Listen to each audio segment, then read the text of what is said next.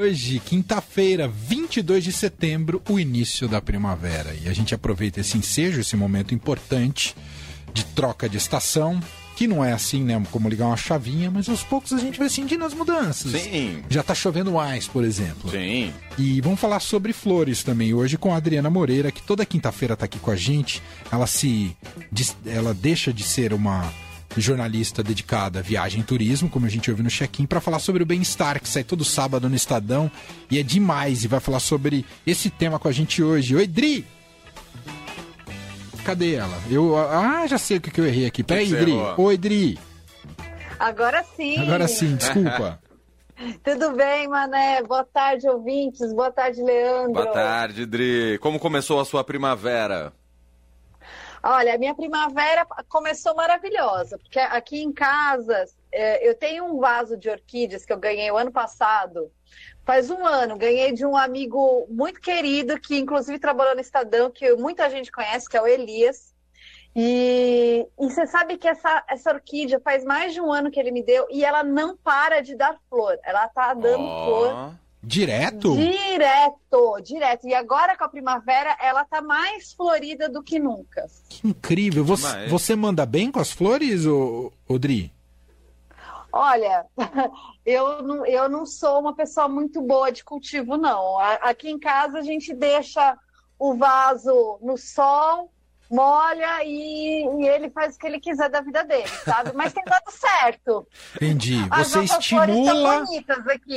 Você estimula a autonomia da, das flores, né? Elas precisam buscar é... a maneira de sobreviver. Ficar dependendo assim o tempo inteiro da gente. É, exatamente, cada um cuida de si. Né? Mas olha, tem uma roseira aqui, uma roseira super antiga, e essa roseira é uma frustração nossa, porque essa roseira não dá flor. Eita. A gente não sabe o que fazer com ela.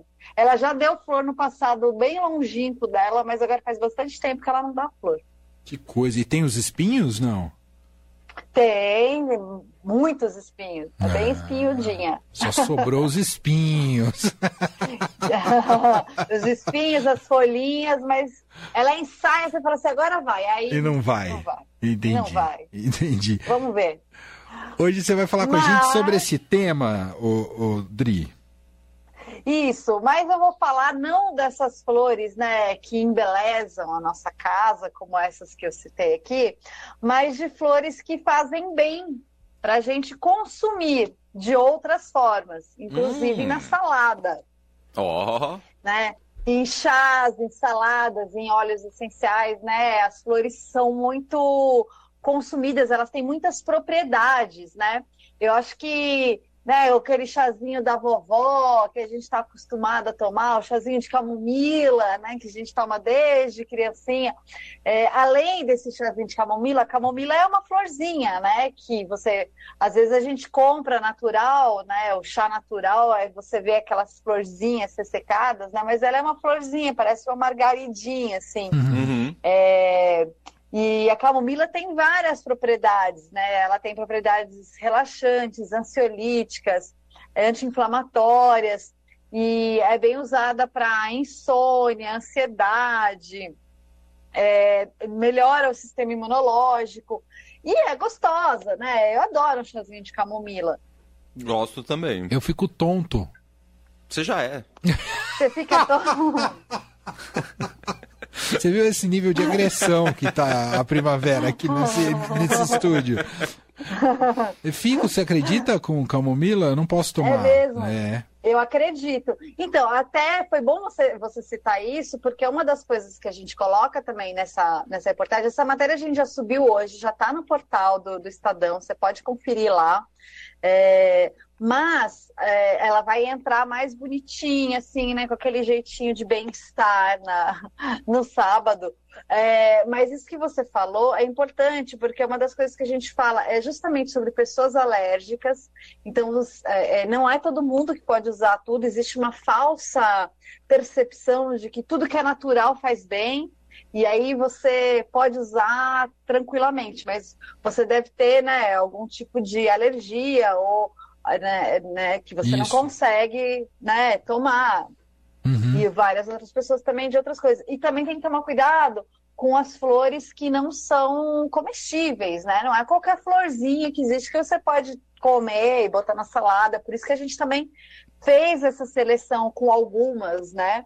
E você sabe que algumas coisas aqui eu fiquei surpresa. Hum. Por exemplo, é, Ora Pronobis é aquela é aquela plantinha, né? É, é, ela é bem comum em Minas, né? Nos pratos mineiros, o pessoal faz ela refogada, né? Essa é, essa verdura, né? Uhum. Dá uma punk. Eu até tenho aqui em casa também. Aqui a gente tem um monte de plantinha. é, mas uma coisa que eu não sabia é que a flor dela também pode ser consumida.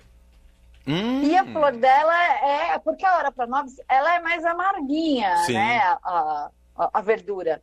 Mas a flor, ela é meio adocicada. E ela pode ser usada crua na salada. Olha, eu não sabia. Pois é, também fiquei sabendo com essa reportagem. Reportagens da, da, da, Camila Santos, do curso de focas do Estadão, fez essa bela reportagem.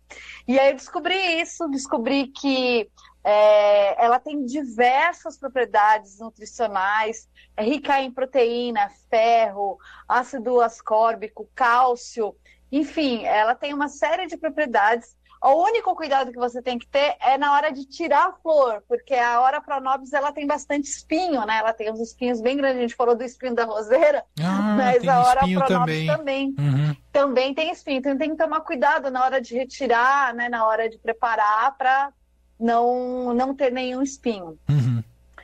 É, outra que eu achei.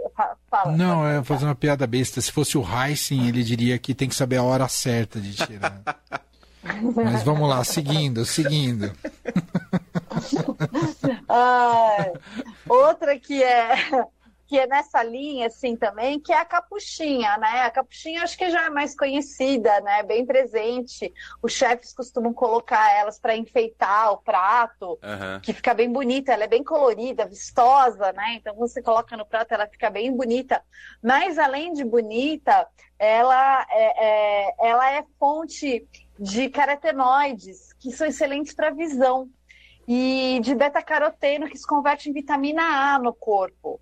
Então, com, com isso, você consegue ter algumas ações, é, você estimula as ações antioxidantes no seu corpo. É, dizem que tem até propriedades anti-câncer. Aí a gente não sabe. Sempre, sempre fica alguns mitos, a gente não sabe o que é mito, o que é verdade. Sim. Mas o que a gente sabe é que, de fato, faz bem. E é, a ideia é que você possa ou comprar essas flores é, orgânicas, né, nessa feirinha, numa feirinha de orgânicos, uhum. mas também que você possa cultivar em casa. Então você pode comprar essas sementes, fazer na sua hortinha, colocar ali uma hortinha para você usar quando, quando é, quiser. Esse é o desafio. Esse é o desafio, o meu desafio também, porque também tem dificuldade aqui de, de cuidar, mas é, com isso você tem mais certeza do que você está consumindo, né? Que é uma coisa natural, você sabe exatamente o que é, você não vai colher ali na rua, porque você acha que é a capuchinha, mas às vezes não é, às vezes pode ser uma flor que é parecida. É, se você não é um especialista, você fica com, com, com essa dúvida. É, então a gente também nessa reportagem a gente está dando algumas dicas de como cultivar.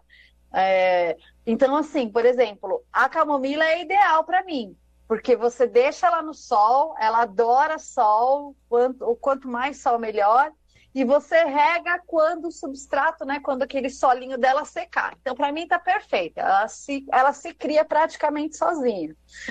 né?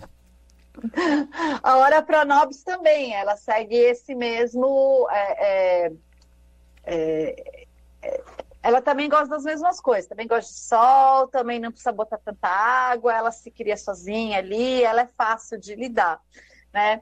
É, tem também a lavanda, que é muito conhecida em óleos essenciais, tem gente que bota em chá, em sobremesa, em geleia. É, eu não gosto muito de comer lavanda. Tem muita gente que faz até aqueles maca macarons, né? Uhum. É, franceses, que são deliciosos, mas de lavanda eu realmente não consigo, eu acho que tem gosto de sabonete. Mas é isso que eu ia falar. A gente tem é. associação a isso, é, né? de a produtos de limpeza, né? cosméticos e tal. Exato, exatamente. Eu também não consigo, mas tem muita gente que, que gosta, tem inclusive pratos bem refinados que levam lavanda. É tudo uma questão de, de gosto ou talvez de hábito, né? Uhum. De repente você também consegue ajustar o seu paladar para isso. Que é conhecido como alfazema também, né? A lavanda. É.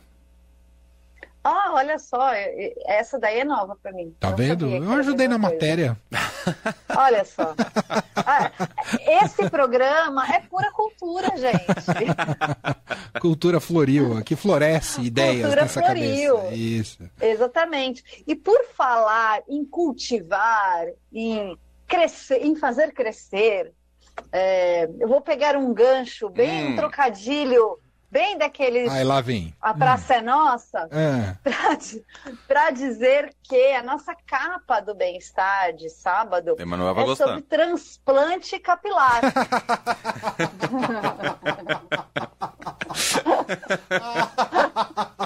Boa. Maravilha. Vocês fizeram só pela piada ou é uma coincidência? É uma coincidência, é uma ah, coincidência. Ah, Mas encaixou, né? Encaixou. Sim. Encaixou super. É. É, mas tá muito legal essa matéria também, porque ela tem. É... Eu, eu, também descobri várias coisas dessa reportagem, porque antigamente, na transplante capilar, as pessoas ficavam com aquele cabelo de boneca, né? Você notava é, imediatamente, né? Era horrível. Né? Você via ali na hora. Mas agora essas técnicas elas estão muito mais modernas, então até é, as cicatrizes são mais invisíveis, é mais difícil de você perceber, é, o resultado é mais natural, então tem mais pessoas procurando. E, inclusive, tem mulheres também que fazem transplante capilar. A gente tem uma, uma personagem mulher, que é a Soraya, desculpa, que inclusive eu conheci a Soraya quando eu estava eu mesma estava careca, né? Quando eu estava sem cabelo por causa da quimioterapia no ano passado. E aí eu conheci a Soraya. E a Soraya fez transplante capilar. É, e diz que nas mulheres é muito mais difícil você conseguir um médico que tope fazer, porque é mais difícil a técnica, nem sempre dá certo, tem um, uma porção de desafios. E 80% dos homens, ó, o Leandro está dando risada, mas olha só, 80% dos homens podem ficar calvos ou carecas. É. O Leandro, a gente não percebe muito essa tendência. Acho o Emanuel, a gente começa a perceber. Será? Eu não sei nem como é que era com o cabelo. Uh, e, e 50% das mulheres também podem ficar calvas. Então, os números são, são grandes, né? A gente dá algumas dicas de, do que você é, é, tem que prestar atenção antes de você se decidir pelo implante. O implante não, o transplante não é para todo mundo, nem sempre é o momento exato para fazer e nem sempre você pode fazer porque a área que da onde vai, vai tirar os folículos capilares, ela tem que ser uma área com bastante cabelo também. É, os médicos falam que é importante você pensar no longo prazo, então o transplante também não quer dizer que você vai ficar livre de qualquer problema de calvície, você ainda tem que continuar tratando a calvície por mais tempo. É, e não tem milagre. Então, você vai ter um resultado melhor, mas tem que alinhar as expectativas com o resultado. Então tá tudo isso explicado também nessa reportagem de sábado, tá muito legal, vocês vão curtir. Sensacional. Então sábado no Estadão, no estadão.com.br ou na edição impressa uh, do jornal e todas as quintas a Adri aqui compartilha com a gente os destaques do bem-estar ao vivo aqui no fim de tarde. Então, Dri, boa primavera para você. A gente segue uh, se falando. Um beijo. Obrigada. Beijo, Beijo, gente. Até mais.